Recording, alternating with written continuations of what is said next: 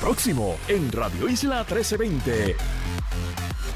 Vamos a estar hablando sobre cuáles son los planes de Genera PR de cara al inicio del, año 2024. Eh, también vamos a hablar sobre una situación que está ocurriendo en el Hospital Buen Samaritano y es que se están entregando cartas de suspensión temporera. Vamos a hablar sobre este escenario. También hay denuncias por parte de empleados del Hospital El Maestro que no están recibiendo su paga. Así que es un tema que vamos a estar abordando durante esta hora.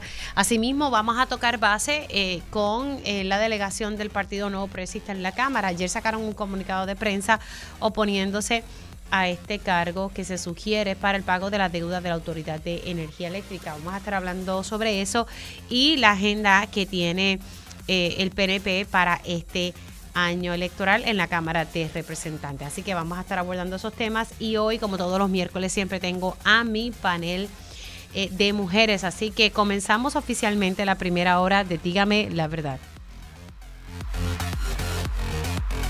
Con más de 20 años de experiencia en el periodismo, el periodismo ha dedicado su carrera a la búsqueda de la verdad. La verdad, la verdad. De frente al grano, con carácter entrevistará a las figuras más importantes de la noticia. Radio Isla presenta a la periodista Mili, Mili Méndez en Dígame la verdad. Muy buenos días Puerto Rico, bienvenidos a otra edición de Dígame la Verdad por Radio Isla 1320. Les saluda Mili Méndez y gracias por conectar hoy 3 de enero del 2024. Vamos a, ya mismito, más adelante vamos a, tocar la situación eh, que está ocurriendo en el Hospital Buen Samaritano. Tenemos aquí una carta más adelante, la vamos a estar proyectando en, en Radio Isla TV y es una carta donde pues se le está informando al personal de enfermería, algunos del personal de enfermería, una suspensión temporal. Así que ya mismito vamos a estar abordando ese tema, pero un tema que, que, es importante para el país es la generación de energía que recae ahora en la empresa Genera PR. ¿Cuáles son sus planes en este año? ¿Y qué se va a hacer? Porque aquí FEMA en un momento dado nos informó que no iban a estar autorizando los 300 eh, 300 o 350 eh, megavatios que se necesitaban adicionales para estabilizar, estabilizar el sistema energético. Aquí lo dijo FEMA hace un tiempito atrás, eh, el año pasado, y lo hablaba también con el director del Core 3, que van a estar buscando otras opciones, ¿verdad? Información que, que ha trascendido en este espacio. Precisamente tengo en línea telefónica al portavoz de Genera, Iván Baez. Saludos, Iván, ¿cómo estás? Felicidades en el nuevo año. Igual para ti, Miri, igual para todos los radioescuchas y gracias como siempre por la oportunidad. Bueno, hablemos, ¿verdad? Un, poquito sobre cuáles son eh, estos planes que tiene Genera PR de cara al 2024 y que la generación esté estabilizada. Pues mira, Miri, este, antes que nada, pues eh, gracias por, como te mencioné, por la oportunidad. Yo quería pues dejar saber que hay unas prioridades bien claras y hay un buen plan de trabajo establecido. Yo creo que, que nosotros tomamos posesión el primero de julio y se han logrado un montón de cosas bien positivas.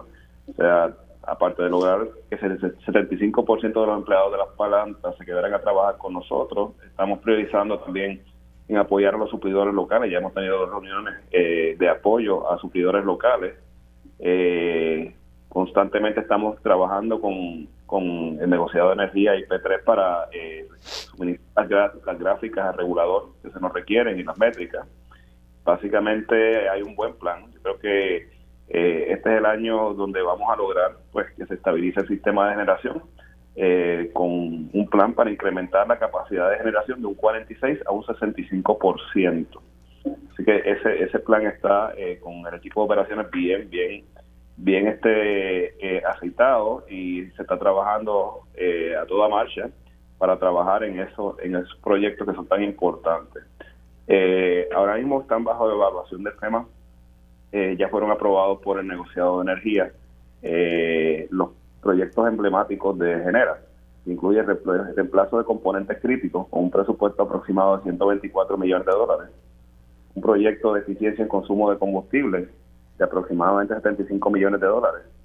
el proyecto de reemplazo de las pickers, que son las plantas pequeñas, eh, que van a ser unas plantas más modernas, eh, que van a estar con capacidad de varios tipos de combustible, gas natural, eh, diésel, y, y en adición a eso, pues tienen una capacidad mucho más mejor que la que tenían. Eso es un proyecto de un presupuesto aproximado de 800 millones de dólares, que ya salió del RFP. ¿Cuál? ¿De las pickers? Exacto. Y entonces, eh, eh, el proyecto, y ese proyecto de las pickers, pues básicamente lo que hace es sustituir las pickers viejas eh, y tienen una capacidad de 320 megawatts. también el proyecto de batería, que está también bajo evaluación de FEMA, que ese sí añadiría 430 megawatts adicionales, es un proyecto importantísimo para Puerto Rico y tiene un costo aproximado de 650 millones de dólares. Todo esto con fondos eh, federales. Así que eh, ciertamente pues estamos con, con nuestro plan, con nuestra misión enfocada en estas prioridades, que es crear ahorro, aumentar confiabilidad, apoyar la transición a energía renovable, como tú sabes, Genera está creada para que en la medida que Puerto Rico adelante energía renovable, según establece la ley y el plan de recursos integrados, pues definitivamente pues nosotros vamos a ir eh, cerrando las plantas con combustibles fósiles y naturalmente priorizar en los empleos y suplidores locales. Más del 99% de nuestra plantilla laboral somos boricuas y estamos comprometidos para que eh, se estabilice el sistema de generación de la isla. Ahora, eh, eso del el proyecto que me dices de que son 650 millones, ¿cuánto megawatts se va a agregar con ese proyecto? Sí, el proyecto de, eh, de baterías de almacenamiento son 430 megawatts adicionales. Eso eh, tendría la capacidad de reducir los, los relevos de carga en épocas de alta demanda en un 90%. Estos proyectos, hay que ser claro también, eh, eh, una vez sean finalmente aprobados y vayan a, a, a puede tomar aproximadamente un periodo de dos años, en lo que se inicia la demolición de las zonas donde van a estar instaladas y ciertamente pues queremos movernos con la mayor el mayor sentido de urgencia porque sabemos eh, la importancia de tener un sistema de generación estable. Ok, o sea que eso, eh, eh, estos son proyectos que serían a largo plazo. No a largo plazo, yo te puedo decir que dos años deberíamos ya estar empezando a ver las instalaciones de estos equipos, porque en el caso de las pickers, que son las plantas más pequeñas, una vez se otorgue la subasta, tiene que ir a, a, ¿cómo se dice? a una orden de manufactura y a nivel mundial pues tenemos eh, una alta demanda por estas unidades, en, no solamente en Puerto Rico, sino en todas partes del mundo. Y en el caso de las baterías de almacenamiento, pues entendemos que hay suplidores con inventario y creemos que se puede mover más rápido una vez sea finalmente aprobado. Eh, pero definitivamente son proyectos que, que nos van a aumentar la confiabilidad y definitivamente van a ser la zapata para que Puerto Rico se mueva a energía renovable. Claro, pero lo de las pickers es el que tomaría también más o menos dos años o más. Sí, aproximadamente. Ciertamente sí, porque también eh, tiene que ir a manufactura y, a veces otorgue la subasta. Pero en el caso de las baterías, eh, se nos indica que hay suplidores con inventario. Una vez salga del RFP, pues entendemos que se puede ya, a partir de marzo, vamos a estar viendo que se van a estar eh, haciendo los, las demoliciones de las áreas donde se van a ir colocando esos sistemas de batería que van a ser sumamente eh, efectivos para evitar relevo o reducir los relevos de carga en caso de que falle alguna planta. Y lo otro, pues, reemplazo de componentes críticos que es tan importante eh, que se tiene que dar para que para que estas plantas eh, que no recibían quizá un mantenimiento profundo por décadas puedan ahora recibirlo y alargar su vida útil, que es parte de nuestro plan. Claro, ahora, ¿cómo eh, estos proyectos estarían sustituyendo esos megawatts que ustedes estaban dependiendo que FEMA autorizara? Creo que eran 350 eh, megawatts adicionales, pero que FEMA no lo autorizó. Pues mira, eh, la última información que tenemos es que FEMA y COR3 están trabajando para que esas plantas de generación temporal se queden y que se le venda al gobierno de Puerto Rico, la Autoridad de Energía Eléctrica, que la adquiera, eh, el gobierno de Puerto Rico y esas negociaciones están, así que eh, entendemos que, que, la noticia positiva en este caso es que esos equipos tan necesarios se van a quedar en la isla. ¿De cuántos equipos estamos hablando aquí? Bueno, no te sé decir con exactitud porque nosotros no operamos esos equipos, pero pues te, pues te puedo decir que son 350 megawatts en Palo Seco y en San Juan, o sea, en, en plantas eh, pequeñas, que son las plantas que están dando esa, esa generación adicional al sistema. O sea, que se está buscando la manera entonces que la Autoridad de Energía Eléctrica entonces compre eh, ese equipo. Correcto. Eh, en negociación con FEMA directamente. Nosotros no podemos intervenir. Claro, el Cortri con, con, con FEMA. Sí, porque aquí el Cortri lo que estaba me estaba comentando la Boy era que o se iban a alquilar o tratar de comprar el equipo. ¿Sabes? Que todos giran que este sería comprarlo. Esas son alternativas que ellos estarían discutiendo eh, pero yo creo que es una noticia positiva porque eh, al final del día para nosotros poder trabajar en, el reemplazo de componentes críticos, eh, pues habíamos hecho esa, esa petición de que esas unidades se quedaran por un periodo de tiempo porque apenas nos daba tiempo a nosotros, una vez tomamos posición el primero de julio, de presentar nuestro plan y, empezar a ejecutarlo. Así que el hecho de que, de que esas conversaciones se estén dando y que ya haya una comunicación entre FEMA y COR 3 en dirección a que esos equipos se queden en la isla, pues es algo bien positivo para el pueblo de Puerto Rico. Ahora, eh, ¿cómo está El, escenario de la generación? Eh, porque en un momento dado me habías comentado que los relevos de carga, porque pues, no se iba a poder estabilizar la situación tal vez eh, en, dos años y que era importante, ¿verdad? Esta, esta generación temporera, ¿cómo se ha ido trabajando, ¿verdad? E, ese escenario. Pues mira, para esta época del año, eh, siempre baja la demanda. O sea, para, para dar tu ejemplo, ahora mismo la generación total del sistema está en 1860 megawatts y la capacidad disponible es 2887, o sea que tenemos reserva eh, suficiente. El, el, el reto siempre viene cuando es el verano, mm. donde aumenta aumenta las horas pico.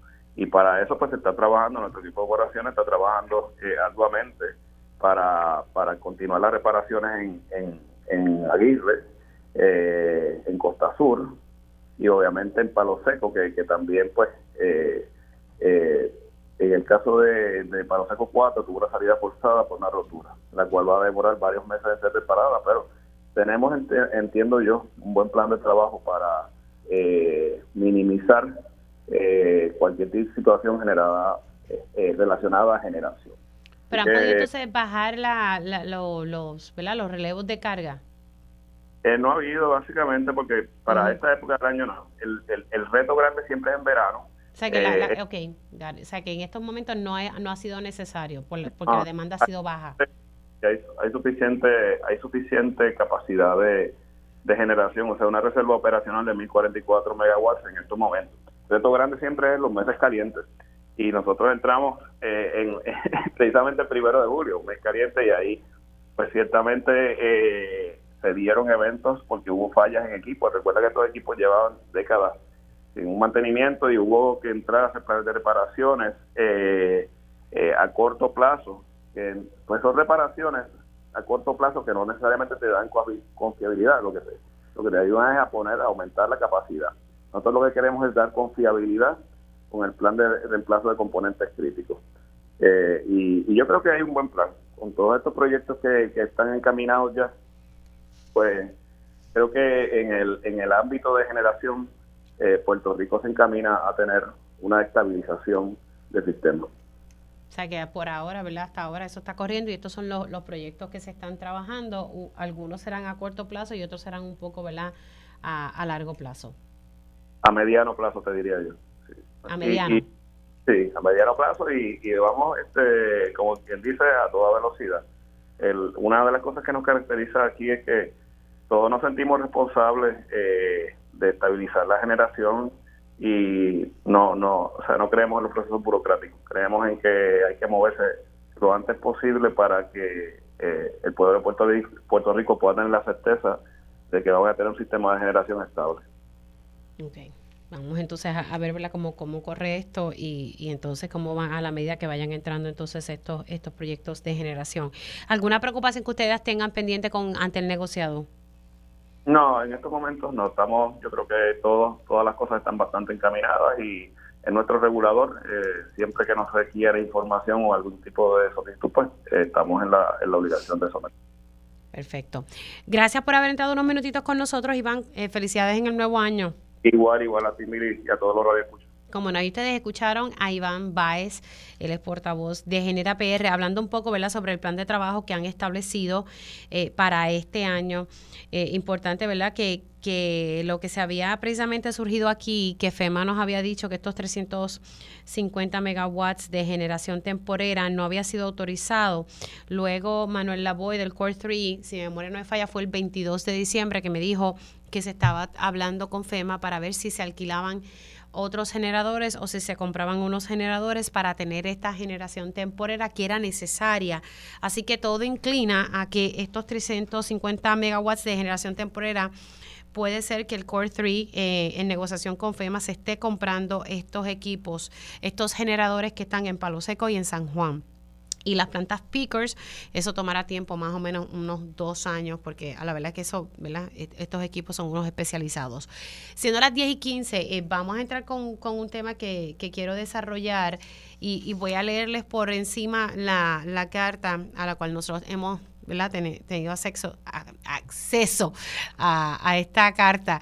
Así que estamos hablando del Hospital Buen Samaritano. Esto es una carta del 28 de diciembre del 2023 y el título eh, dice suspensión temporera. Y básicamente hace un resumen sobre la situación y los momentos difíciles en cuestión de finanzas que está atravesando la industria de salud en Puerto Rico y también pues hace alusión a nivel mundial.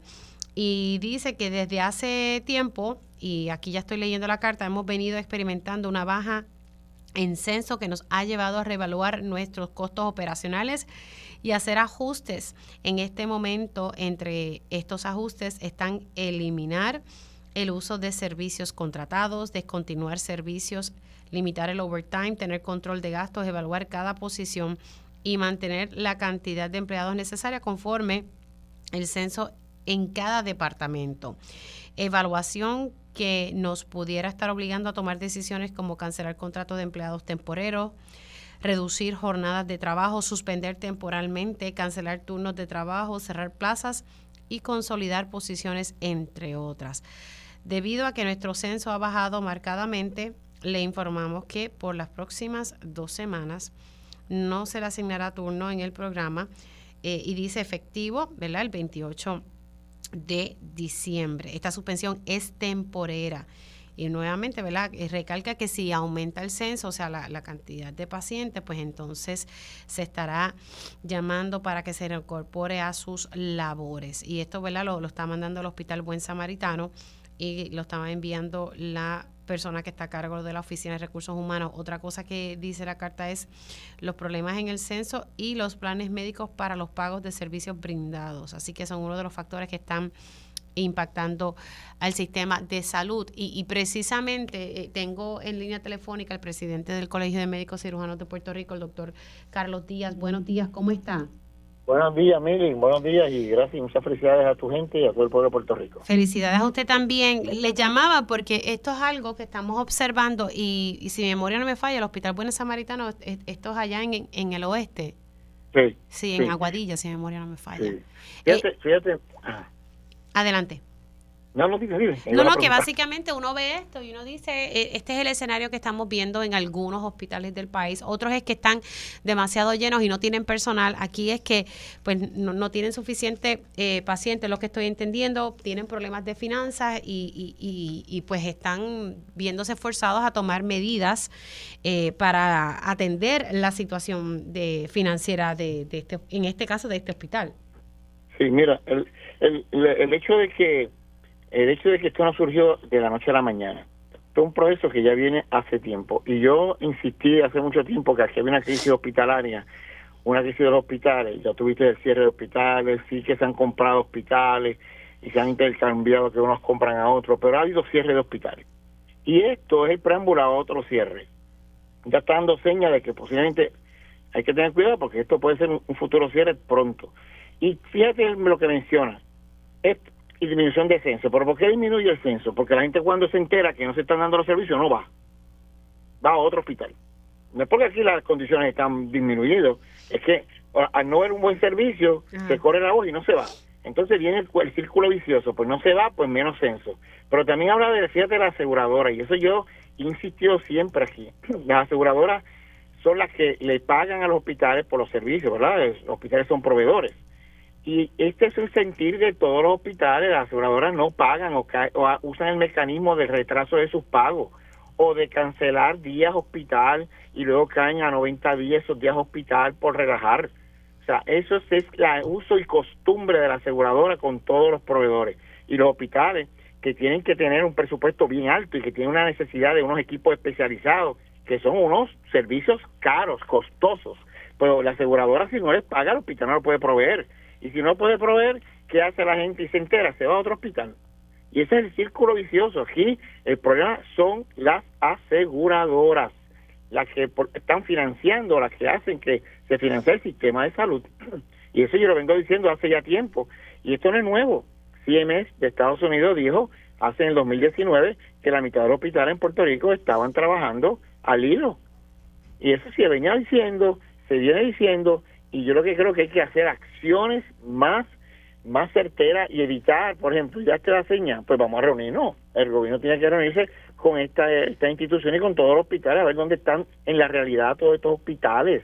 Déjeme hacer una pausa, doctor. Tengo que hacer una pausa. Eh, cumplo con la pausa y al regreso continúo la conversación con el doctor Carlos Díaz eh, sobre la situación de los hospitales. En este caso estoy hablando de un hospital privado eh, que, que, está teniendo problemas financieros y así lo dice la carta a la cual tuvimos acceso eh, estamos hablando del Hospital Buen Samaritano.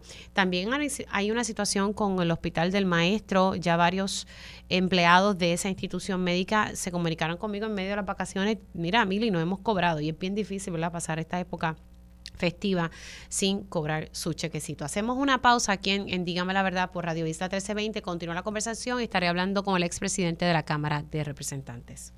Dígame la verdad, las entrevistas más importantes de la noticia se escuchan aquí. Mantente conectado. Radio Isla 1320. 1320. Conéctate a radioisla.tv para ver las reacciones de las entrevistas en vivo. En vivo. Esto es Dígame la verdad con Mili y ya estamos de regreso aquí en Dígame la Verdad por Radio Isla 1320. Estamos en vivo hoy 3 de enero del 2024. Sigo la conversación con el doctor Carlos Díaz, presidente del Colegio de Médicos Cirujanos de Puerto Rico. Y es que a nosotros nos llegó una carta eh, donde el Hospital Buen Samaritano le está informando a alguno de sus empleados pues una suspensión temporera y ellos dejan claro que es por la situación de, de, las finanzas del hospital, los problemas del censo, o sea que no tienen pacientes, y los planes médicos para los pagos de servicios ya brindados. Y me quedé, ¿verdad?, con, con este tema, el doctor Carlos Díaz me dice que, que, esto es un futuro cierre de, esta institución, ojalá que no, eh, Y, y, pero que esto es algo que está pasando en muchos hospitales del país. Ahorita antes de irme a la pausa comentaba lo del hospital El Maestro, que la situación también es, es bastante delicada. En ese caso es que no tienen para pagarle a sus eh, empleados según los propios empleados se han comunicado con, con esta servidora. Doctor. Igualmente, el San Jorge también está en un proceso de venta este, pero ha, habido, o sea, ha habido, es un problema que ya se viene viendo desde hace años para acá. Y, y, mira, yo, yo pertenezco como hospital, no voy a decir el nombre, ¿verdad? Pero estamos hospital. Y los directores ejecutivos de ese hospital me informan, mira, claro, el problema que tenemos es que la aseguradora nos rechazan días hospital. Ellos están todos los días en los pasillos, ven el, los récords y rechazan los días y no nos los pagan. Entonces queda un proceso de, de reclamarlo 90 días después. O sea, esa uso costumbre del delay, de, dilatar el pago de parte de la aseguradora, pone a los hospitales en deterioro. Sabemos que Puerto Rico trabaja con un discrimen federal de Medicare de décadas. A nosotros nos pagan por paciente, Puerto Rico le pagan 4 mil dólares, en versión de Estados Unidos 14 mil dólares por paciente de Medicare. O sea, estamos claros que hay un discrimen, pero por muchos años los hospitales trabajaban aún con ese discrimen y no había una crisis tan marcada como ahora, pero los costos siguen aumentando, las situaciones de los medicamentos siguen aumentando, los gastos están extraordinarios, la tecnología que hay que ponerse al día es costosísima. Entonces la aseguradora por su lado quieren, quieren ganar dinero, pues aguantan los pagos, aguantan y entonces ponen en aprieto a los hospitales. Y eso es el uso y costumbre y todos dicen lo mismo. El hospital que no tenga problemas, busque el problema. Es la aseguradora. Y yo digo, caramba, vamos a sentarnos, vamos a hablar con los hospitales, vamos a sentarnos todos porque es crítico. Un hospital que cierre es una economía de un distrito hospitalario que se destruye, no es meramente unas camas que se sustituyen por otras en otros hospitales. Y además, produce una debacle de otros hospitales, porque los pacientes que no se tienen en ese hospital van a otro hospital. Y los médicos no pueden ir a atender sus pacientes a otro hospital porque no tienen el privilegio. O sea, la relación médico-paciente y todo el proceso de salud se deteriora grandemente si un hospital se afecta. Porque es un efecto dominó en este momento. ¿Eh? Claro, y, hay varios hospitales, ¿verdad?, que han, que han tenido que, cerrar sus puertas y, han sido adquiridos por otros hospitales. Ahora mismo, el hospital el hospital es que se compraron nuevo, el de, el de Bayamón y el de Cagua, ¿verdad que? Perfecto. Otro instituto lo compró. ¿Cuál es la queja? No hay médico. O sea, si no hay médico, no puedo, el hospital no es, eh, mira, para que entiendan esto y, luce fuerte, el hospital no es para los pacientes, el hospital es para los médicos, la extensión para dar los servicios a los pacientes. Si no hay médico, no hay hospital. ¿Tú sabes por qué? Porque como se cerró el hospital, pues ya los médicos no, por ese periodo no facturaron, no hicieron nada, se afectaron su práctica y decidieron, mira, yo no voy a este hospital, yo voy a llevar a mi paciente a otro hospital. Entonces, ¿qué pasa? En lo que buscan médicos nuevamente para estos hospitales que cerraron, no es de un día para otro, es un problema serio, serio cuando un hospital ¿Cuántos hospitales han cerrado sus puertas o han tenido que ser vendidos a otros? Bueno, eh, históricamente aquí hay como más de 10, 10 por lo menos en los últimos años. Pero somos 69 hospitales, supuesto. Somos 65 hospitales y la mitad, 30 en el 2019, según CMS, que es la Agencia Federal de Medicare, estaban trabajando al hilo, o sea, casi con pérdida. En el 2019, 2020 surgieron con los, con los buenos ingresos que tuvo el COVID o los, fondos federales COVID, ahí volvieron a surgir estos hospitales a mantenerse bastante en, a nivel por los fondos federales por el COVID. Pero cuando los fondos federales de COVID se fueron ahora nuevamente, ahora es que va a venir otra vez la debacle. Otra vez han bajado, otra vez hospitales están en la, en la, mirilla para cerrar. Y, y, tenemos que hacer algo porque, voy te digo, esto cierra y la consecuencia es bien, bien, bien mala para un sistema de salud como está nuestro. Esto de verdad que, que, es preocupante y a eso se le suma lo que dije ahorita, lo del hospital del maestro, sobre la situación verdad que no, no han podido pagar entonces la, la, nómina. Pero lo, lo del maestro viene hace un tiempito para acá. Eso, fíjate que se están dando aviso. Están dando aviso, pues no esperemos a que cierre. Están dando aviso, vamos a sentarnos a capítulo. ¿Qué está pasando? ¿Qué no podemos hacer? Ah, ¿cuál es el problema? Vamos a identificar de todos los hospitales. Dígame, ¿cuál es el problema? Ah, ah son las aseguradoras. Ajá, pues espérate. Pues vamos a sentarnos con las aseguradoras a eso es que es el pro, pro, no, hay que ser pro, eh, prevenir el problema, identificar sus causas, como hacemos los médicos, identificar sus causas, prevenir el problema, identificando la causa, pero como que le tienen miedo a sentarse a buscar las causas, porque este problema de, este hospital samaritano es el problema de todo, es el pago de la aseguradora y es el problema. Pues mira, si ese es el problema, aparte de poder haber algún tipo administrativo, ¿verdad? Esa parte, pero si hay algo que es común para todos, pues vamos a sentarnos, vamos a, a capítulo, traer a la aseguradora y exigirle, exigirle llegar a un acuerdo. Eso es lo que tenemos que hacer, no seguir quejándonos y quejándonos y quejándonos y viendo que se está destruyendo el sistema de salud sin hacer nada. Bueno, vamos a ver, ¿verdad? ¿Qué, qué escenario? Porque la realidad es que hay un problema, hay un problema y lo estamos viendo, ¿verdad? Eh, y tú lo dices, y lo dicen los medios, lo digo yo, pero ¿qué acción hay? ¿Qué respuesta hay de parte de las agencias para asumir un rol proactivo sobre esto? Ninguno. Bueno. Doctor, gracias por entrar unos minutitos. Se me cuida mucho.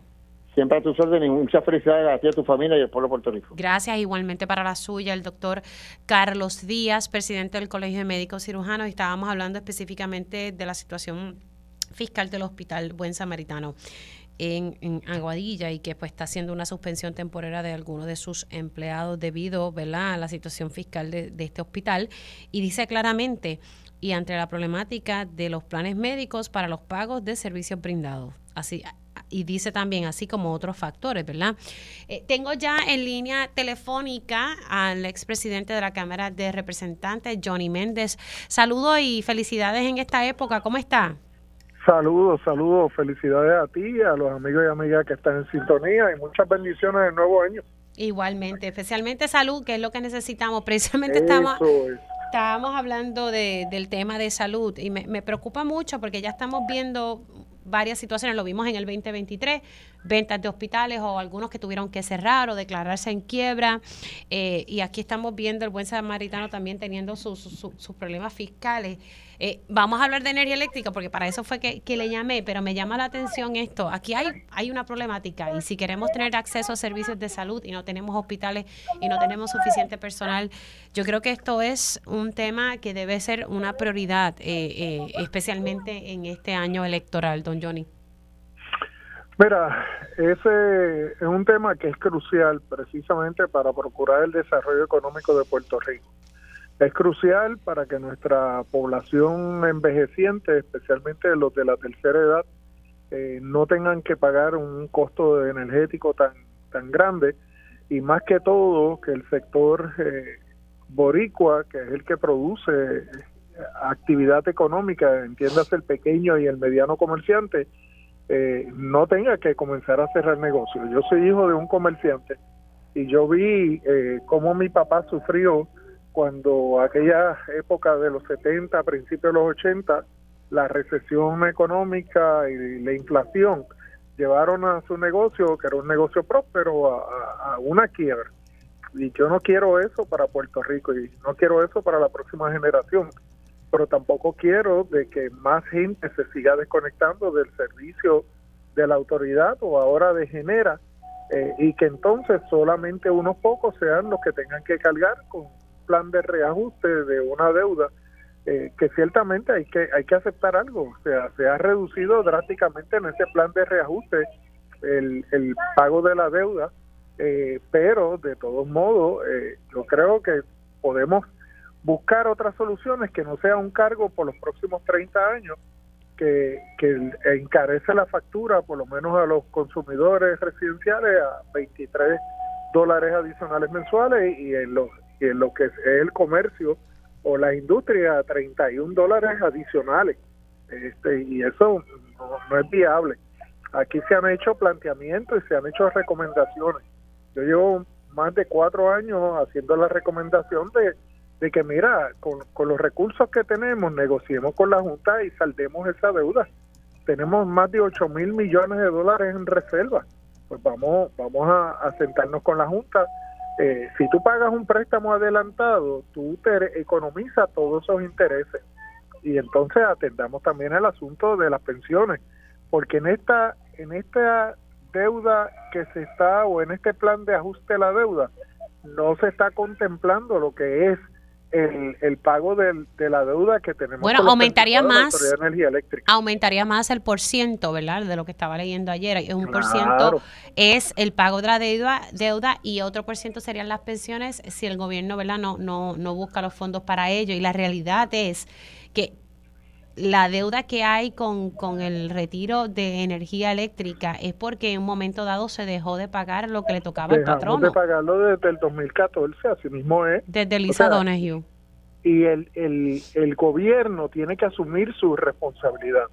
Y tenemos que asumir nuestra responsabilidad de diferentes formas. O sea, y, y ha sido mi pelea por años. ¿En qué estamos gastando? Ahora mismo el secretario de Hacienda anunció y eso salió publicado ahora el 28 de diciembre, que a septiembre, en el primer trimestre de este año fiscal, hubo recaudos en exceso de 212 millones de dólares. Ahora mismo viene el aumento de los peajes y sin embargo hay una crudita dos, que ese dinero que era para una emisión de bonos que nunca se ejecutó, va directamente al Fondo General en lugar de aportar al pago de la deuda ya eso lo perdimos y evitar evitar el aumento de los peajes. Bueno, pero eso lo perdimos porque mira que, que yo llevo con, ese tema desde que se anunció lo de Metropista. Eh, recientemente de la alianza público-privada, la razón por la cual la, la, la última crudita que, que la impuso Alejandro García Padilla era para la deuda de la autoridad de carretera. Esa deuda ya se saldó entonces, no, ahora no nos eliminaron la crudita, se fue al Fondo General. Bien, gracias. Mantenemos, yo presenté un proyecto para eliminarlo, varios compañeros presentaron proyectos también para eliminarlo, pero si no hay la acción ni, ni se empuja desde el gobierno porque queremos seguir gastando más en lugar de ir reduciendo contribuciones, la eliminación de la crudita 2 representa una economía de 9 centavos en la bomba de gasolina. O sea, estamos hablando de que en lugar de hacer más barato, más factible para que los ciudadanos puedan moverse, puedan producir desarrollo económico, podamos mantener empleo, pues aquí hay una visión de, encarecer aún más.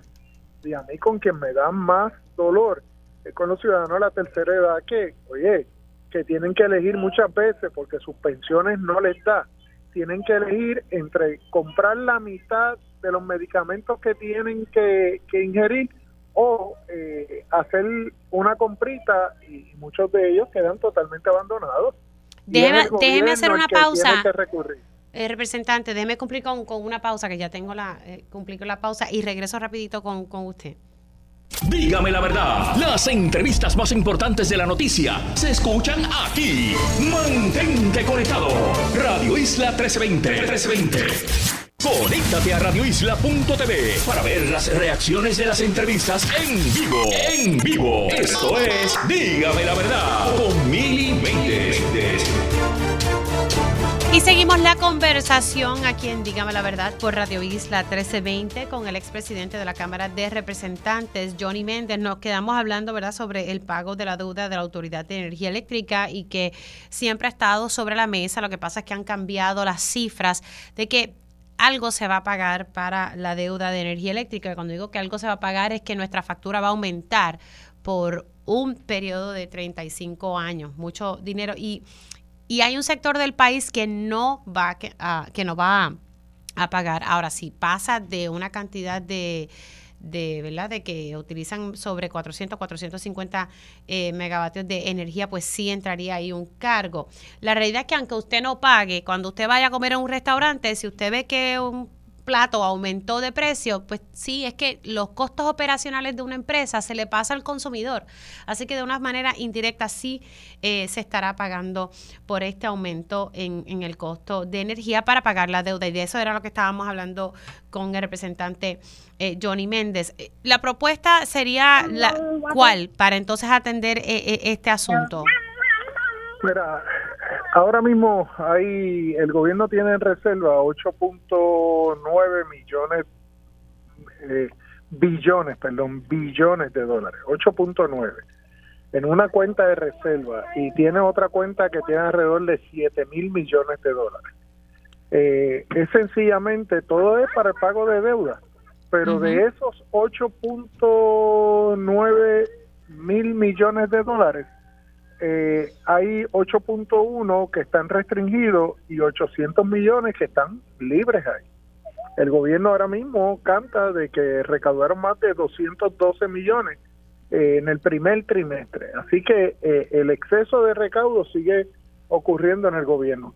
Pues esta es cuestión de buena administración, es cuestión de sentarse con la Junta y decirle, mira, yo tengo ahora mismo estos mil millones de dólares aquí, o permíteme utilizar de estos eh, 8.1 mil millones de dólares que tú me tienes restringido para el pago de los 2.500 millones de dólares y saldamos la deuda. Y nos economizamos eh, el pago de los intereses eh, que conllevaría esa deuda. Y comenzamos a trabajar que el exceso de recaudos que siguen dándose para seguir abonando a la deuda con, con el sistema de pensiones hasta llevarlo a saldarlo. Pero tiene que haber la voluntad, tiene que haber el deseo, no puede ser el no se puede, tiene que ser eh, el buscar alternativas y sentarnos con, con la Junta de Supervisión Fiscal para lograr esto y eso se puede eh, realizar. Fíjate tú, hay gente que me dice, ah, pero la Junta no va a autorizar eso. La Junta quería que, que le quitáramos un 20% a las pensiones de los retirados y nos paramos, le dijimos que no íbamos a aprobar los planes de, eh, de ajuste si no se eliminaba ese, ese detalle que ellos querían incluir y lo logramos.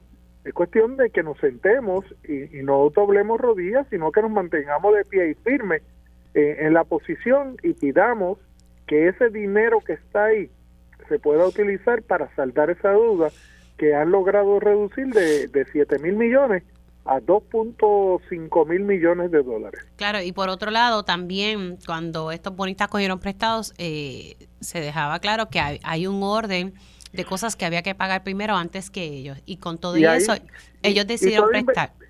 toda inversión conlleva un, un riesgo. O sea, y aquí es todo para allá y nada para acá y, no podemos seguir así, no podemos seguir este dándole a ellos y pagándoles eh, por el riesgo que ellos aceptaron correr. Bueno, y luego de que la jueza Taylor Swain dijera que, ¿verdad? Hay unos hay, hay, hay unos bonistas que no son asegurados, punto.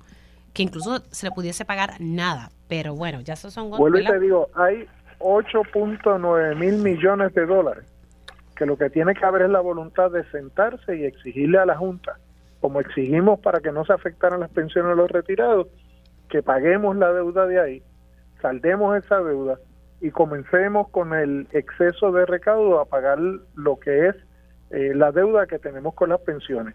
Aquí el año pasado se repartieron cientos de millones de dólares en, unos cuantos gremios. En lugar de coger ese dinero y seguirlo echando en ese pote, para que en un momento dado no tuviésemos que afectar al pueblo con, con una deuda, eh, con el pago de más caro del servicio de, energía eléctrica. Y por, por, último, ¿verdad? Retomando la pregunta inicial que le hice en el segmento pasado sobre el sistema de salud, o sea, ¿qué, qué cosas se van a estar trabajando? Porque me parece que, que es preocupante eh, el escenario de muchas instituciones hospitalarias en el país y, y la escasez de personal. Mira, aquí nosotros hemos aprobado exenciones, hemos aprobado subsidios, eh, un montón de cosas para, para los hospitales. El problema básico aquí son los planes médicos.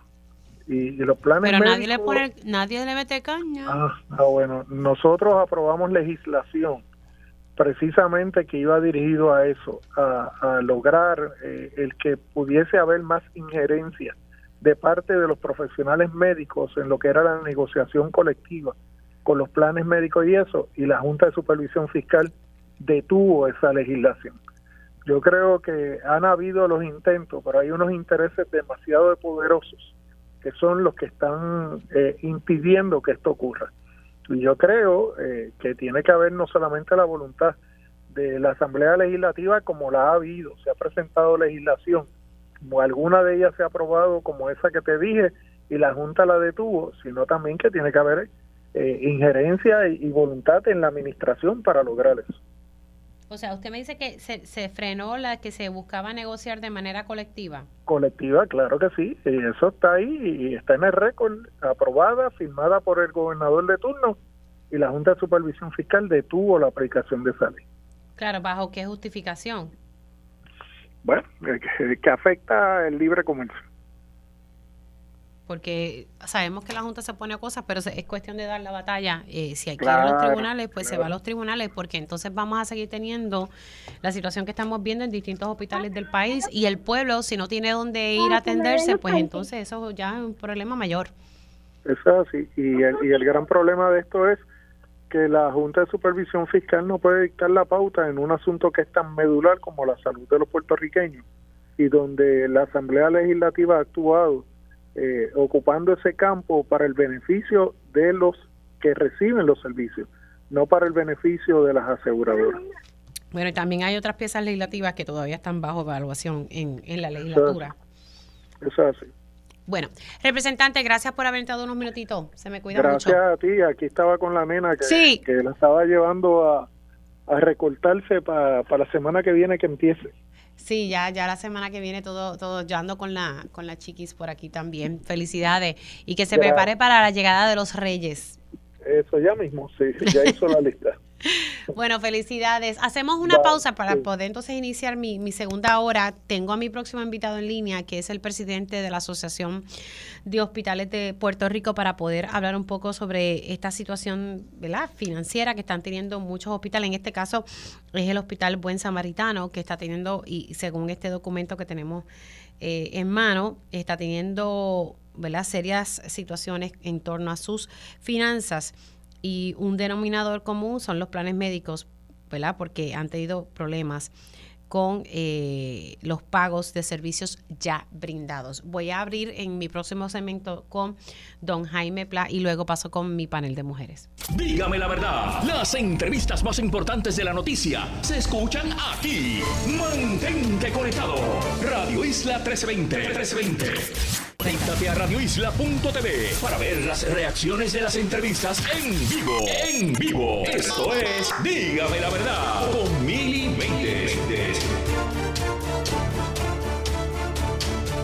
Oficialmente comenzamos esta segunda hora de Dígame la Verdad por Radio Isla 1320. Les saluda Mili Méndez y gracias por conectar. Si usted se perdió algún detalle de la primera hora de Dígame la Verdad, sepa que puede conectar a través de la versión podcast que se hace disponible en horas de la tarde. Busca su plataforma favorita de podcast o puede entrar a radioisla.tv y ahí tiene acceso a los podcasts de todos los programas de Radio Isla 1320.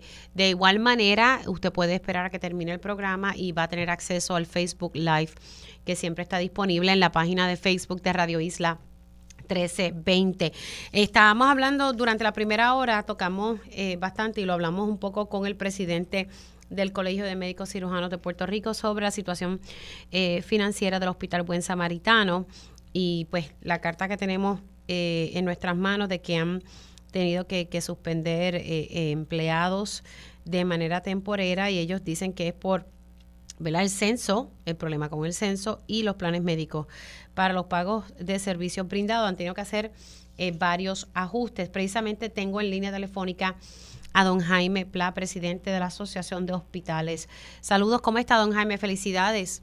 Felicidades, Mili, un placer hablar contigo. Un placer, ¿verdad? Conectar nuevamente en este año 2024 ya estamos empezando nuevamente en la batalla. Eso es así. yo estoy de vacaciones hasta el lunes, pero de, ahí seguiré. Bueno, lamentablemente los medios, como no tenemos vacaciones, aunque sí, por lo menos lo, molestamos un ratito. No, me alegro mucho hablar contigo. Don Jaime, e, esta situación desde el hospital el Buen, ¿verdad? Buen Samaritano es un reflejo de lo que estamos observando en varios hospitales del, del país, pero ¿verdad? Su, su, su opinión sobre esta situación en particular, ellos sostienen que, que, que tienen problemas, ¿verdad? Eh, financieros, el censo y, y pues problemas con los planes médicos.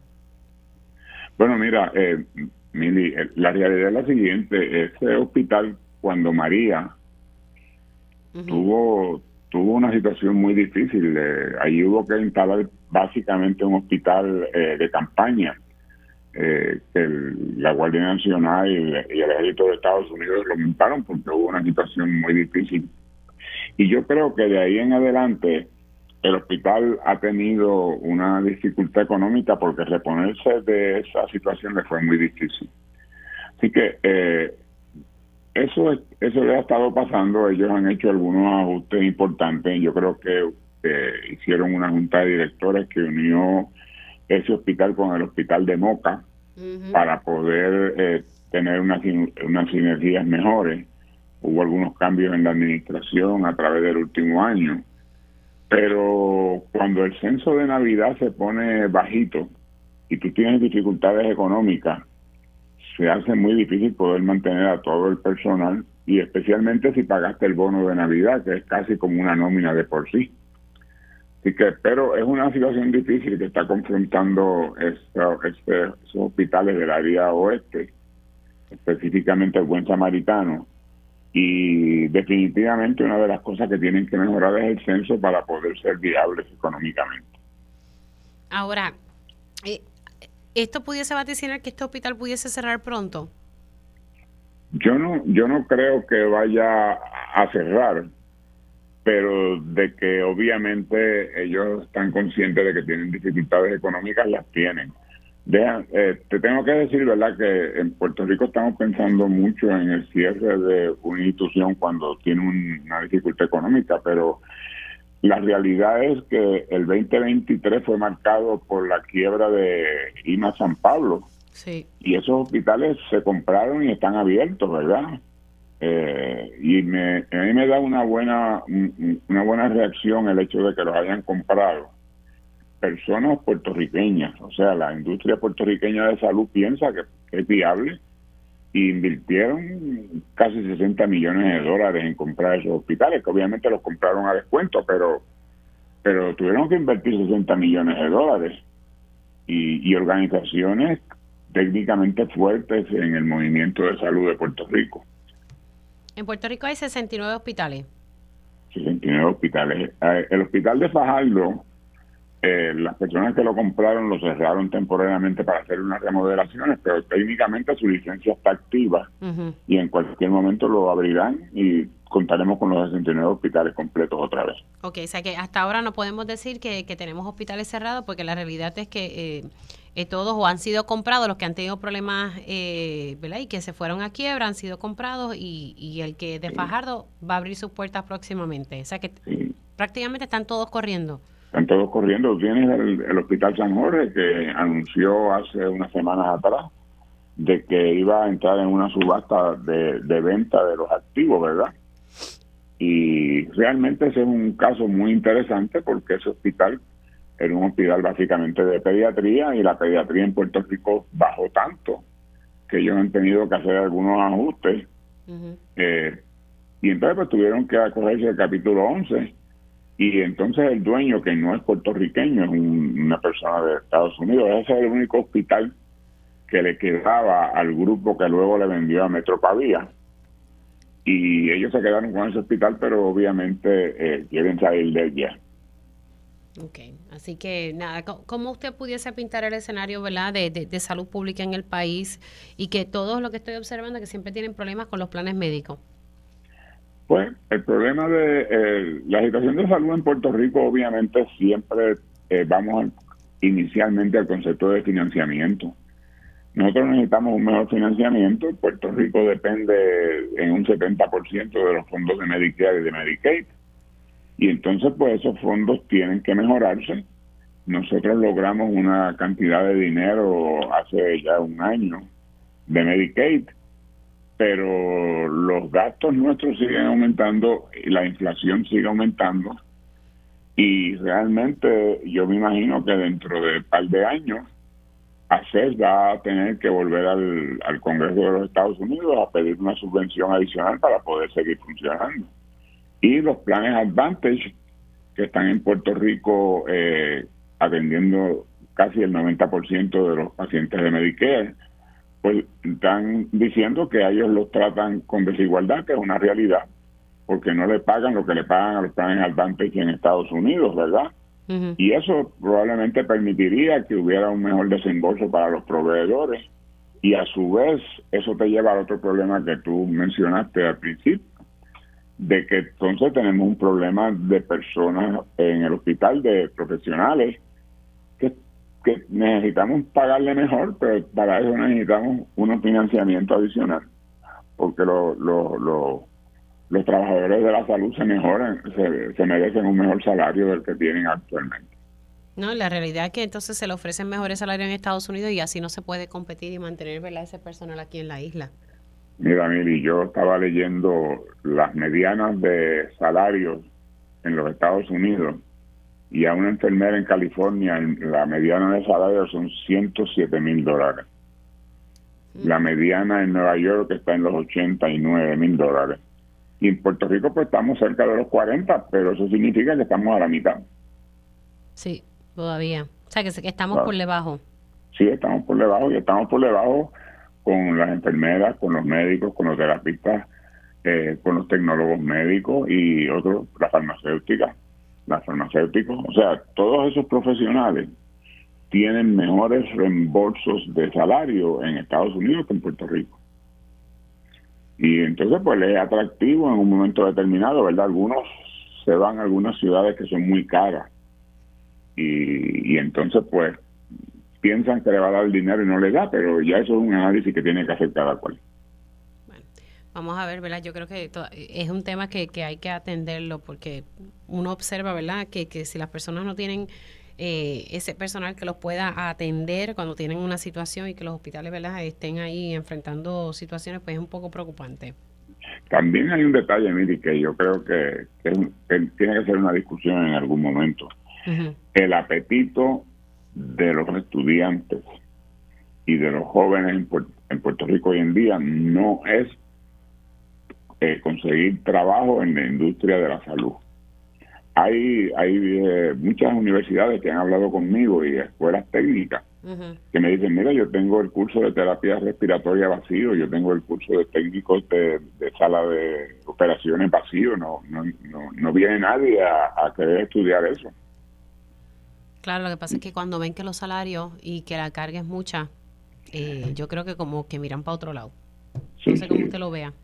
Sí, bueno, es que es, como todo. Cuando yo era, cuando yo era más muchachón, cuando el que tú quieres ser, pues uno decía médico, eh, si, eras, si eras mujer decía enfermera, pero hoy en día tú le preguntas, ¿qué tú quieres ser? Ah, yo quiero ser, este, yo quiero entrar en la tecnología y, y quiero estar en los medios de comunicación y el mass media y ese tipo de cosas. O sea, hay, hay una variación importante y la realidad es que la que nuestros profesionales son muy sacrificados, ¿sabes? La, trabajar en la salud es un sacrificio eh, de marca mayor. Sí, bueno, hay que tener estas discusiones porque, pues, como le decía, hay que tener buenos salarios para que la gente tal vez se vea atraída a, mirar a, la industria de la, de la salud. Y hay quienes ¿verdad? tengan la, la, impresión de que en los medios de comunicación se gana un montón de chavos. y hable con un par de periodistas para que ustedes vean que esa no es la realidad. Bueno, pero acuérdate que el, que el arcoíris este, tiene una olla de, de, de dinero, pero cuando llega no está ahí. Sí, bueno. Don Jaime, gracias. Se me cuida mucho. Sí, un placer hablar contigo, Miri. Cuídese mucho. año. Igualmente para usted. El presidente de la Asociación de Hospitales de Puerto Rico, el licenciado Jaime Pla, don Jaime Pla, eh, indicando ¿verdad? Los, los, retos que tienen algunos hospitales, pero de los 69 hay 68 que están abiertos, hay uno que está cerrado, pero, pero tiene su licencia activa, que es el de Fajardo, y es porque están haciendo las renovaciones. El reto que le está diciendo es que el 70% ¿verdad? de la finanza de los hospitales depende eh, en gran parte de Medicare y Medicaid. Así que, y pues obviamente reconoce que hay que aumentarle los salarios a, los, a los empleados en la industria de salud, porque así no se puede competir. Interesante que él me dice que, que los jóvenes no están mirando eh, o no se sienten atraídos para trabajar en la industria de salud, porque en algunas instituciones educativas han dicho que hay cursos que prácticamente tienen vacío. Yo pues pudiese decir que en gran parte creo que es que cuando tú ves que no se le paga bien a, un empleado de la salud, un enfermero o enfermera, pues van buscando tal vez otras opciones de, ¿verdad? De qué es lo que quieren estudiar o a qué quieren dedicarse. Eh, porque la verdad que la carga es mucha y es poco el salario. Y los costos de vida aquí siguen aumentando. Por eso estamos viendo que muchos se van a Estados Unidos. Él me estaba comentando ahora, mira, 89 mil en Nueva York, 107 mil en otros estados y aquí más o menos el promedio estamos llegando a 40 mil. Un año excelente a todas ustedes y a todos y todas las que nos escuchan. Y también se une a la conversación y regresa de manera oficial arrancando el 2024 a Marilis Pagán. Marilis, ¿cómo estás? Muy feliz de estar con ustedes de nuevo, compañeras. Un abrazo para las tres y un abrazo para todas las personas que nos están escuchando. Qué bueno, qué bueno tenerte ya de regreso. Bueno, vamos a, entrar en, en par de discusiones. Eh, una de ellas que quería era que pues se había extendido. El año pasado pues fue un año bastante difícil en los casos de feminicidios íntimos eh, y pues el gobernador ante este escenario extiende la, orden ejecutiva donde se decreta un estado de emergencia en violencia de género. Esto va a ser hasta diciembre del 2024. Eh, Hay cosas que quedan pendientes de que hay que, que cumplirse de lo que se había logrado de, ¿verdad? del grupo PARE y pues que ahora todo recae en, en una oficial de cumplimiento y, habría que darle ¿verdad? seguimiento en, en, qué áreas nos encontramos. Pero sin duda alguna hay, hay, hay fallas en el sistema y asimismo lo tuvo que reconocer hasta la jueza presidenta del Tribunal Supremo. Eh, así que yo creo que, ¿verdad? Eh, viendo lo que, lo que está ocurriendo, cómo vamos afinando y arreglando estas fallas, que ya todos conocemos, porque cada uno de nosotros conoce a alguien que ha pasado por el sistema y te va narrando qué es lo que ha pasado y en qué el sistema falla, ¿verdad? Y que tristemente vimos que el año pasado se sigue con esta tendencia de estar culpando a la víctima porque no hizo tal cosa o porque no hizo esto, no lo hizo lo otro. Y esa no, no puede ser ¿verdad? La, la solución, sino que qué vamos a hacer para atender y que no sigan surgiendo estos casos aquí en la isla.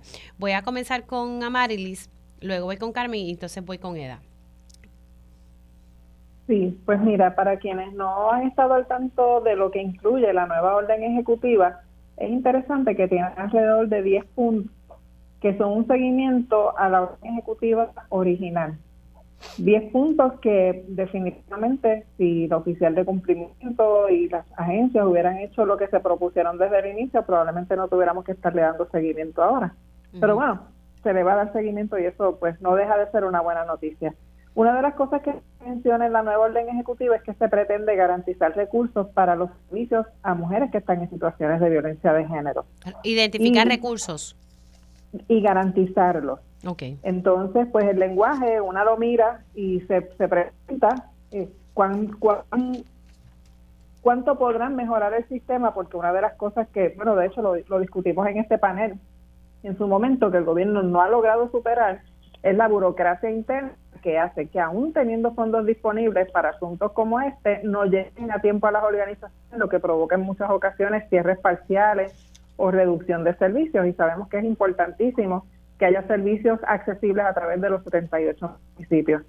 Se habla también de mejorar la recopilación de datos, algo que sí ha habido una mejoría, pero no sé si han estado eh, viendo en la prensa, me imagino que sí, como desde la Policía de Puerto Rico y la misma Procuradora de las Mujeres dicen que su recopilación de datos es empírica y por eso no coincide con la recopilación de datos del Observatorio de Equidad de Género. Pero es que no saben que la recopilación de datos del Observatorio de Equidad también es empírica. Lo que pasa es que utiliza unas clasificaciones diferentes basadas en el modelo del protocolo latinoamericano de investigación de muertes violentas de mujeres por razón de género. Lo que quiere decir que esa diferencia en datos no tiene que ver con que haya data subjetiva de parte del observatorio, sino porque se están utilizando unas definiciones avaladas internacionalmente, algo que todavía en Puerto Rico hay que corregir. Inclusive la policía lo que da son los datos de feminicidios íntimos y no habla del resto de feminicidios en Puerto Rico tampoco se, se habla de que tienen un 46%, un 46 de feminicidios bajo investigación, y eso es algo que es alarmante. Se habla también en la orden ejecutiva de concretar las alianzas municipales. Eso me consta que hubo un grupo de compañeras de organizaciones que intentaron impulsarlo desde el Comité Pares y no se logró en su totalidad, aunque hemos visto más municipios hablando del tema. Las banderas violetas que está dando Coordinadora Paz para la Mujer, pues es un indicador positivo también de expandir COPOP, eh, que es el Centro de Órdenes de Protección. Nosotras hemos visto casos manejados súper exitosamente y casos no tan bien manejados. Así que esperamos que desde el punto de vista de COPOP eso se pueda manejar porque puede ser la diferencia entre la, y la muerte. Una orden de protección en sí misma sola como papel no le salva la vida a nadie, pero una orden de protección con un plan de seguridad y un seguimiento adecuado de agencias públicas y privadas puede salvarle la vida a una mujer. Se habla también del adiestramiento continuo al personal de agencia, algo que se inició desde el 2021, pero esa palabra continua es la que me gustó, porque una de las cosas que hemos observado, y estoy segura que Eda y Carmen lo han visto también, es que tú puedes darle un adiestramiento a un grupo de funcionarios hoy, y si no hay un cambio de valores, un cambio de perspectiva, y son meramente tres horas de educación, no necesariamente van a cambiar sus actitudes y su manera de manejar los casos. Y hay otro problema con el gobierno, que es cómo cambia el personal constantemente. Así que esos adiestramientos no pueden ser de una vez al año, una vez cada dos o tres años, tiene que haber un seguimiento. Se habla de campañas educativas, mm. Algo que todas aquí hemos criticado, ¿verdad? Que hace falta que haya medidas de prevención que vayan directamente a la gente para que no tengamos que ir al sistema de justicia, para que los eventos no ocurran y finalmente hablan del famoso currículo de equidad y respeto a todas las personas o a todos los seres humanos que todas sabemos que es un intento de dejar de lado la discusión sobre una educación para la equidad y con perspectiva de género y tratar de sustituirla con esa cosa que no es que sea mal, pero no atiende el problema que queremos atender, que es la violencia en contra de las mujeres. Así que en cuanto a la orden ejecutiva, pues es algo que va a haber que monitorear desde las organizaciones, desde la sociedad civil, y bueno, que los datos del Observatorio de Equidad de Género, que sé que se han discutido ampliamente, nos dejan saber que, que es urgente seguir trabajando el tema de la violencia de género, porque de verdad que es increíble tener 72 feminicidios en un año, ver que tenemos 23 feminicidios íntimos y que uno de esos 23 hayan sido acompañados de suicidio de la parte agresora o feminicida y además los feminicidios de niños en manos de familiares o, en otros eventos como hemos tenido también en el pasado año. Todo eso es un llamado a la acción ciudadana, no meramente gubernamental. Así que yo creo que a pesar de la orden ejecutiva, pues todas y todos tenemos estar fuera del gobierno, ¿verdad? Que estamos del lado de acá. Voy a pasar contigo, Carmen. Ciertamente, eh, Amarilis hizo una presentación genial de los puntos más importantes de la orden ejecutiva, pero yo quiero recalcar en la educación. La, aquí la clave del éxito a largo plazo es que tengamos eh, un, un plan debidamente adecuado y, y que comience ya, porque fíjense que la orden ejecutiva es básicamente, y voy a usar este término por hacerlo más sencillo, una renovación de las órdenes ejecutivas anteriores. Y llevamos desde el 2021 se firmó la primera, así que, que era con efecto para el 2022, ya llevamos dos años y todavía no vemos unas campañas dirigidas efectivamente eh, ¿verdad? a la educación para lograr la prevención, que es que, que no lleguen tantos casos eh, o que no surjan tantos casos eh, de violencia de género y que podamos controlar la escalada que hemos tenido a lo largo de, de los distintos años anteriores. Y pues en este año pasado sabemos que fue un, año de demasiadas muertes. Una es mucho, imagínense en 50 o mucho más que eso. Así que la, la realidad es que a mí me gustaría empezar a ver ya ese plan debidamente orquestado, que se comience ya a ver por todos lados eh, lo que es eh, educación de manera eh, afirmativa y asertiva para que logremos que en efecto este mal se, se vaya controlando. mi sueño sería eliminarlo, ¿verdad? en términos de que esto ya no tuviera que ser un tema a ser discutido. Pero pues obviamente tenemos que empezar y yo creo que ya han transcurrido prácticamente dos años y todavía no vemos eso. En la medida que no lo veamos, seguiremos viendo eh, muchas más muertes, que esperemos que así no sea, pero la realidad es que mientras no comencemos con la prevención, eh, muy poco se puede hacer que no sea realmente reparar luego de que los hechos han ocurrido y en algunos de los casos eh, trabajar con víctimas secundarias, deberían ser en todos los casos, pero refiriéndonos a, ¿verdad? Cuando hay una muerte, pues a esas víctimas secundarias que han presenciado el feminicidio. Eh, dentro de la orden ejecutiva, pueden corregirme las compañeras, no vi un gran énfasis dirigido a estas víctimas secundarias eh, y qué vamos a hacer, cómo vamos a estar trabajando con ellas o cuál es eh, la política pública que se ha establecido para trabajar con estas víctimas secundarias, que sabemos que el año pasado eh, fueron muchos los casos donde a la fémina se le dio muerte por su pareja o expareja frente a sus hijos, eh, que es un mal que bastante marca la vida a nivel prospectivo de estos menores en todo lo que tiene que ver con su desarrollo como persona. Eh, yo tengo algunas preocupaciones porque cuando hablamos de que han bajado las solicitudes de órdenes de protección o que han bajado las órdenes de protección, eh, esto puede interpretarse de dos maneras posibles. Una, que hay menos incidentes de violencia de género, pero yo les diría que en los últimos, que, que digo, quizás seis meses, esta servidora eh, a nivel de práctica en el mismo tribunal, he visto cómo muchas de, las mujeres llegan al tribunal y luego de los, las muertes que han estado ocurriendo eh, a mitad del proceso, desean no continuar porque entienden que buscar una orden de protección las pone en un mayor riesgo. Mm. Y es bien difícil poderles eh, explicar por qué es importante que tengan la orden de protección y que esto, como dice Amarilis, no es un escudo, pero sí es un instrumento que si lo utilizamos de la manera correcta puede darnos la oportunidad de salvar nuestras vidas. Eh, esto ha ocurrido precisamente por la falta de educación adecuada y dos, por la conclusión que ellas mismas llegan al ver que en alguna oportunidad una enfermedad con una orden de protección puede culminar en, una muerte. La realidad es que eh, es importante llevar el mensaje correcto porque podemos tener mujeres que no están buscando los servicios por temor a que su riesgo aumente. Y tenemos que empezar a darle información de qué hacer, cómo hacer para garantizar su seguridad en la medida que, busquen ayuda.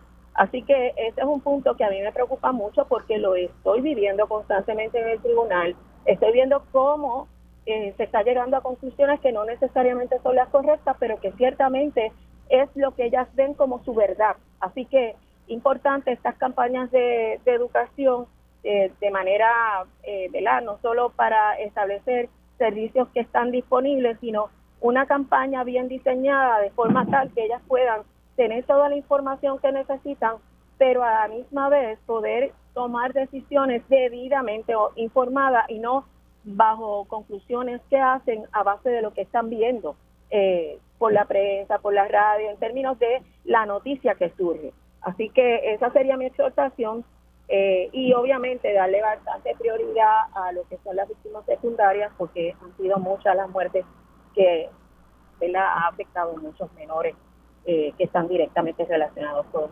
la víctima. Tengo que hacer una pausa. Al regreso voy con el turno de EDA en torno a este tema. Hacemos una pausa aquí en Dígame la Verdad y regreso con mi panel de mujeres. Dígame la verdad, las entrevistas más importantes de la noticia están aquí. Mantente conectado y recuerda sintonizar al mediodía, tiempo igual, en Radio Isla 1320 y Radio Isla.tv. Conéctate a radioisla.tv para ver las reacciones de las entrevistas en vivo. En vivo. Esto es Dígame la verdad con Mili estamos de regreso aquí en Dígame la Verdad por Radio Isla 1320. Les saluda Mili Méndez y sigo con mi panel de mujeres integrado por Eda López, Carmen Lebrón y Amarilis Pagán. Estamos hablando sobre la extensión de la orden ejecutiva en, en, el caso, ¿verdad? La, extensión de la orden ejecutiva del gobernador en, en el estado de, emergencia de violencia de género. Eh, Amarilis pues explicó en detalle lo que significa la orden y, y lo que incluye, ¿verdad? Su contenido eh, Carmen, ¿verdad? Dio su perspectiva hablando de que la educación es vital aquí. Y entonces voy a pasar ahora los micrófonos a, la compañera Eda López. Muchas gracias, Mili. Eh, eh, mi perspectiva es más bien a nivel de cuestión operacional y estratégica. Cuando el, el gobernador firmó la orden ejecutiva en enero del 2021, yo recuerdo que reiteradamente nuestra postura era la orden, o sea, un estado de emergencia surge cuando los procesos se desvían de lo que debieran ser y se va acumulando una, un, un, trabajo que no se hizo. Entonces el estado de emergencia debiera venir para poner los recursos durante un corto tiempo en el que se corrijan las deficiencias que está demostrando el sistema y, que se pueda poner ¿verdad? A, la, a la disposición de la ciudadanía lo que debiera ser el manejo como política pública de la emergencia de género y la emergencia doméstica. Eh, hay, aquí yo creo que tenemos que confrontarnos con lo que pasa cuando unas denuncias no se atienden y la, la severidad de los problemas sigue corriendo y ahora tenemos esto, o sea, eh, 72 mujeres asesinadas, un transfeminicidio solo en el 2023 y eso es sin actualizar. El año pasado terminamos con 72 y al reclasificar e investigar eh, mejor eh, los casos terminamos con 79. ¿Cuál es el problema que yo veo? Desde el principio, a mí me dio la impresión de que era una medida mediática de parte del gobernador y Cari y su equipo.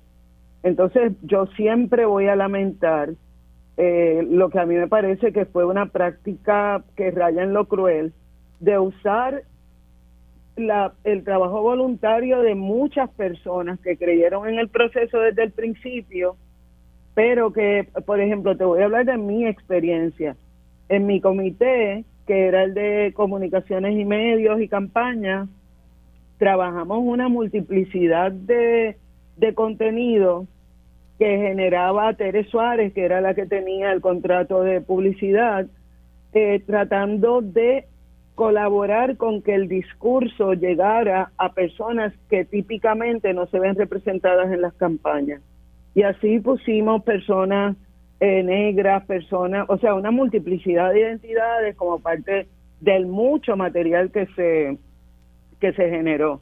Y solo para darles un ejemplo del, vínculo que había, eh, se, se convocaron para hacer unos murales de, de, de campaña, de concienciación, pero esos murales se hicieron para que se desplegaran dentro de, del Molo San Juan y yo irónicamente les decía donde debiéramos ponerlo es afuera del Molo San Juan porque no solo las comunidades aledañas sino todo el tránsito que pasa por allí eh, eh, la gente podría concienciarse. Pues para mi gran sorpresa ahora en diciembre salió uno de los comerciales que habíamos propuesto y aprobado en el 2021 sale ahora. Entonces, a mí me parece que la pregunta que tenemos que formularle al gobernador es cómo él explica que medidas que se habían adoptado desde el Comité PARE para enfrentar la violencia se sigue sosteniendo al punto de que él se ve obligado a decretar un nuevo eh, estado de emergencia. A mí me parece que aquí faltan un montón de preguntas vitales que hacer, como por ejemplo, le vamos a dar adiestramiento a personas que van a funcionar en un sistema que no cumple con las leyes y los decretos. O sea, eh, aquí hay unos, unos abismos operacionales y unos desvínculos en términos de estrategia y de, y de cohesión que, que de verdad es lo que nos está costando la muerte y los asesinatos de tantas mujeres y tantas personas. Y, y a mí me parece que el firmar un nuevo estado de emergencia es la admisión de Pedro Pierluisi, Cari y todo ese componente que trabajó desde la fortaleza de que lo que hicieron no funcionó. Ahora, yo, Pregunto aquí, y, no sé cuál, quiénes de ustedes me pudiesen contestar. Eh, eh, lo, en un momento dado llegamos a hablar sobre los programas de desvío. Yo recuerdo que hice el año, no, el año antipasado, en el 22, un reportaje dándole seguimiento a, los programas de, de desvío en los casos de violencia doméstica pues increíblemente pues había mejorado gran parte. Lo que pasa es que había solamente en aquel entonces una funcionaria pues a cargo de fiscalizar los mismos. Eh, y, ese era el reto, que no había suficiente personal y, esa funcionaria pues estaba haciendo de tripas eh, corazones y eso está escrito a, corrección. ¿Qué ha pasado con eso? ¿Qué ha ocurrido con eso? Si realmente están funcionando, porque estoy viendo varios casos donde se están llegando a acuerdos y, pues obviamente como parte de esos acuerdos es que la persona vaya a un programa de, de desvío. No sé quién de las tres me pueda, no sé si Carmen o Ama, Mira, Mili, sobre los programas de desvío. Eso fue uno de los sí. Eso de los programas de desvío fue uno de, de los asuntos que se trabajó desde el Comité de Política Pública, desde su Comité de Política Pública dentro de PARE.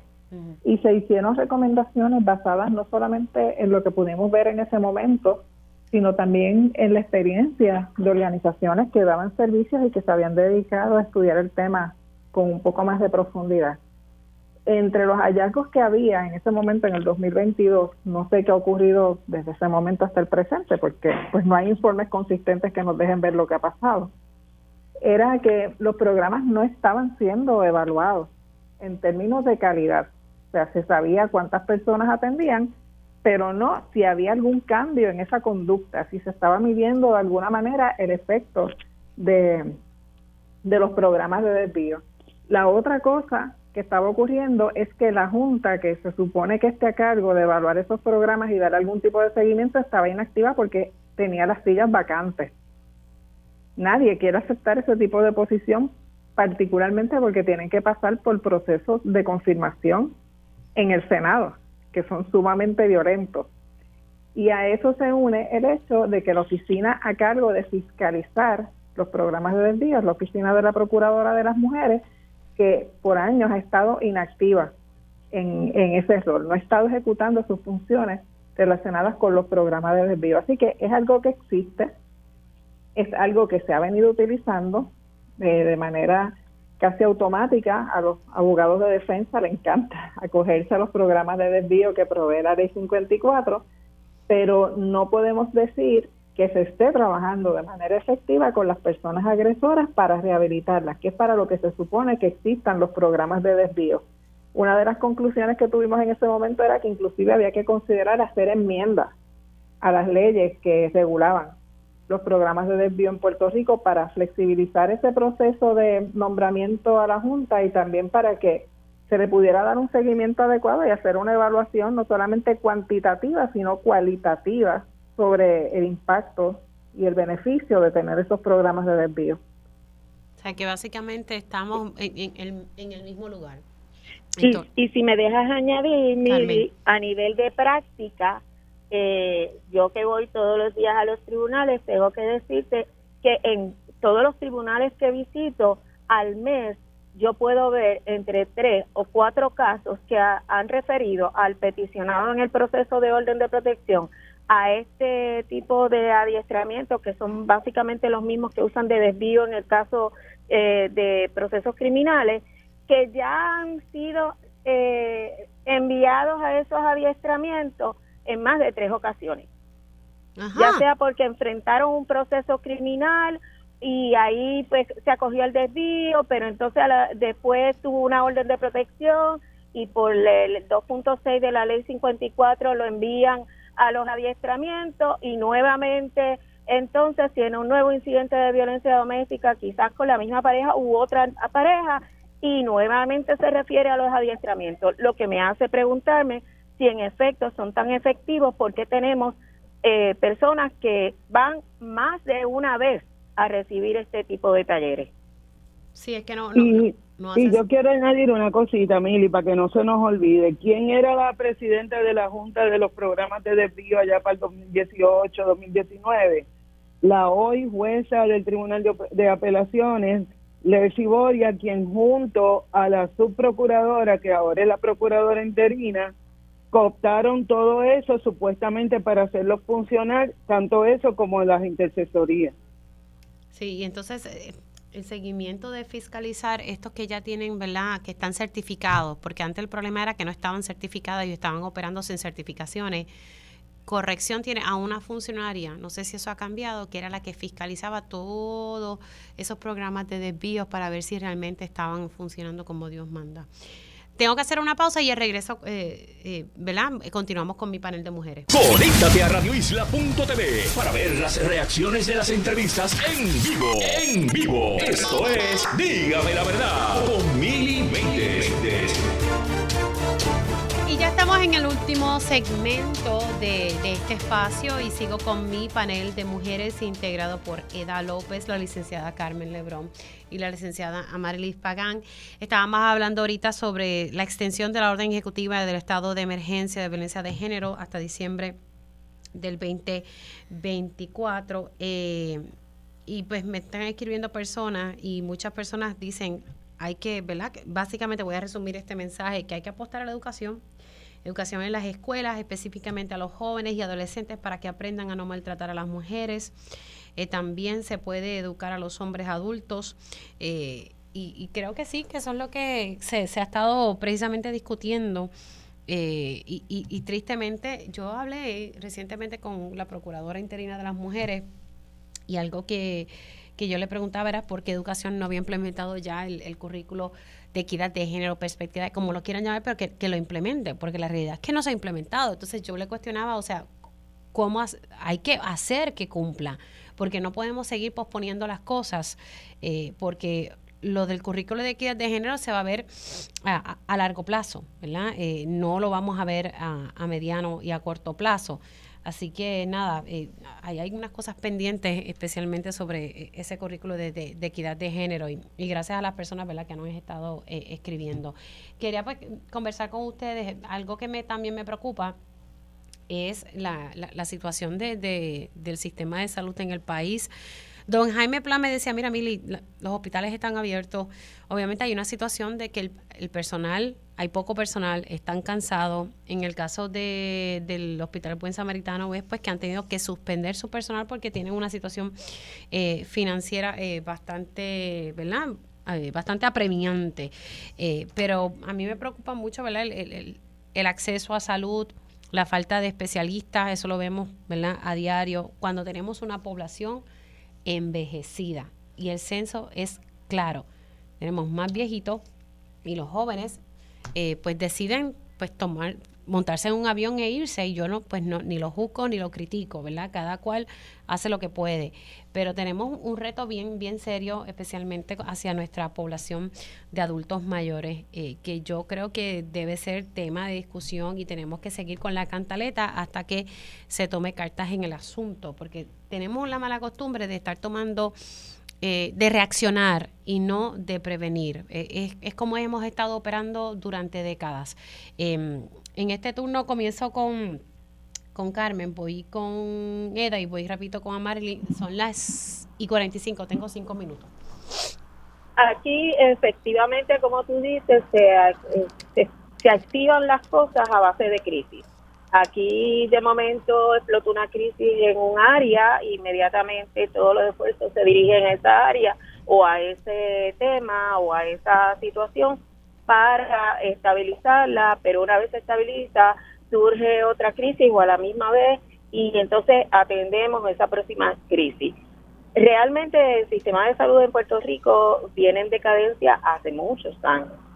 Ahora se combina no solo que está en crisis el sistema de salud, sino que además, como tú dices, nuestra población está envejecida, o sea, somos mucho más las personas de mayor edad que los jóvenes y como tú bien dijiste, los jóvenes están yéndose a distintas áreas del, del mundo, eh, enfocándose a Estados Unidos, pero muchos van a, a retar a otras áreas como es Europa y demás, buscando mejores oportunidades de desarrollo profesional y mejor eh, desarrollo a nivel de familia.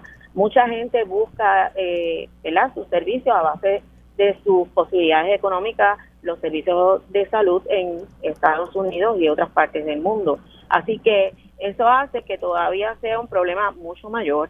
Eh, nosotros tenemos que darle atención de urgencia al sistema de, salud, porque si en, en la medida que no se atienda estos procesos, a mí no me cabe duda de que van a seguir cerrando otros centros hospitalarios porque no pueden sostener los gastos y a la misma vez eh, esta situación con los planes médicos que todos sabemos que el plan médico es un, negocio más. Eh, por lo tanto, lo que mira son ganancias y no la salud de, del paciente. Así que eh, estamos en un torbellino y hay que empezar a tomar acción para evitar que el torbellino haga un desastre aún mayor de lo que es el sistema de salud en Puerto Rico. Voy entonces ahora con, con Eda. Sí, mira, Mili, la semana pasada en el programa que tuvimos, eh, estábamos analizando la situación de Puerto Rico en este momento como consecuencia directa de la Ley 7 de Emergencia Fiscal que implantó Fortuño.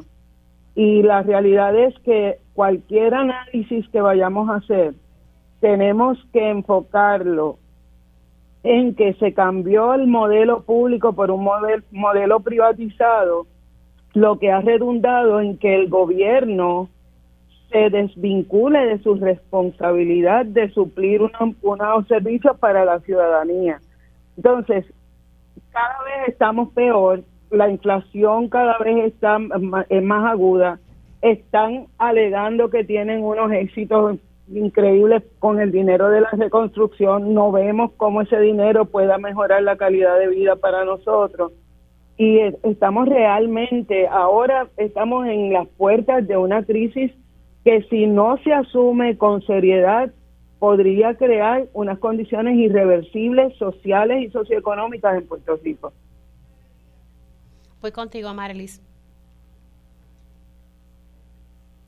Bueno, tú hablaste de varias cosas ahí, ¿verdad? Hablaste de la población envejecida, del sistema de salud, y son dos cosas que no hay manera de, de separar, aparte del sistema de salud en términos generales para el resto de los grupos poblacionales.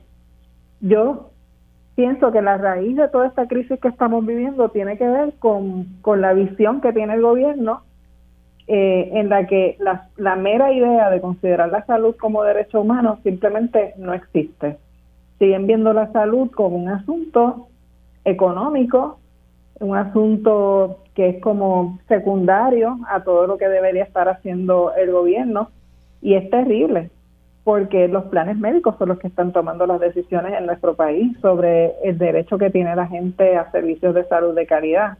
Y además de eso, tenemos que decir que, que la vida se le va a la gente en resolver asuntos de salud a tal punto que, por ejemplo, en el caso de madres con niños pequeños o con niñas y niños que tienen algún tipo de diversidad funcional, simplemente quedan fuera del mercado laboral porque toda su energía se va en tratar de correr por el sistema buscando los servicios que esas niñas y niños necesitan para sobrevivir, no para desarrollarse plenamente, para sobrevivir.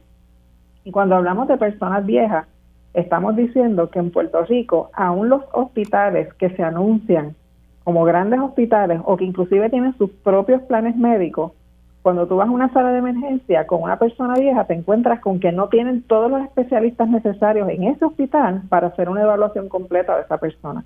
Y los pueden tener días hospitalizados para salir a buscar en el mercado de afuera un especialista que te dé una cita para sabe Dios cuándo.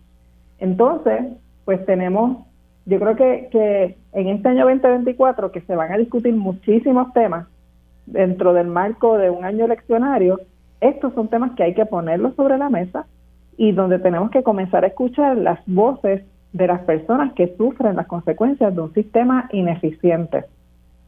Vamos siempre a tener gente que te va a decir que el sistema funciona porque son personas que tienen un cierto nivel de privilegio pero yo no sé ustedes, lo que yo he descubierto es que si tú no tienes un pariente médico o médica, tú no recibes los servicios a tiempo. no importa la edad que tengas, no importa la condición que tengas, no recibes los servicios médicos a tiempo.